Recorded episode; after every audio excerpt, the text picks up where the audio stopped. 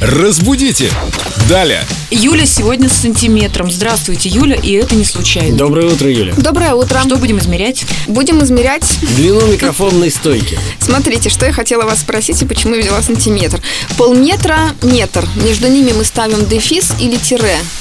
Дефис. Почему? Просто ставим и все. На Потому самом что деле- это один член Э, предложения. Я молчу, я этого не Да, не говорю. надо. Если мы имеем в виду приблизительность, когда мы не знаем то ли полметра, то ли метр, то мы ставим дефис. Если мы имеем в виду расстояние, да, полметра, пробел, тире, пробел, метр, то имеется в виду от 50 до 100 сантиметров. Так, мы с Димой переглянулись, я поняла, что ничего не поняла. Помедленнее, пожалуйста, я записываю. Да, еще раз то же самое, только медленно. Мы можем использовать и дефис, и тире. Дефис мы используем, когда мы имеем в виду приблизительность. Мы точно не знаем. 5-10 сантиметров. Мы точно не знаем. В этом случае мы ставим дефис. Но есть случаи, когда мы можем поставить тире.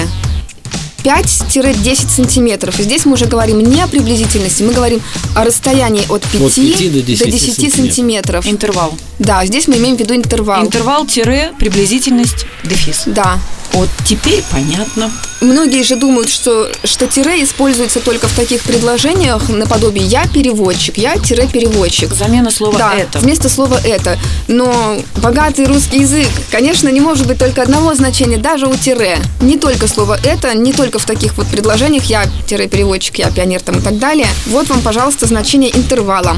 Это, наверное, новые правила. Мы это в школе изучали все по-другому. Как хорошо, что вы у нас есть. Ну, Юля. они не новые, ну, честно. Ну, значит, они забыты. И мы их повторили. Спасибо, Юля. Спасибо. Разбудите! Далее!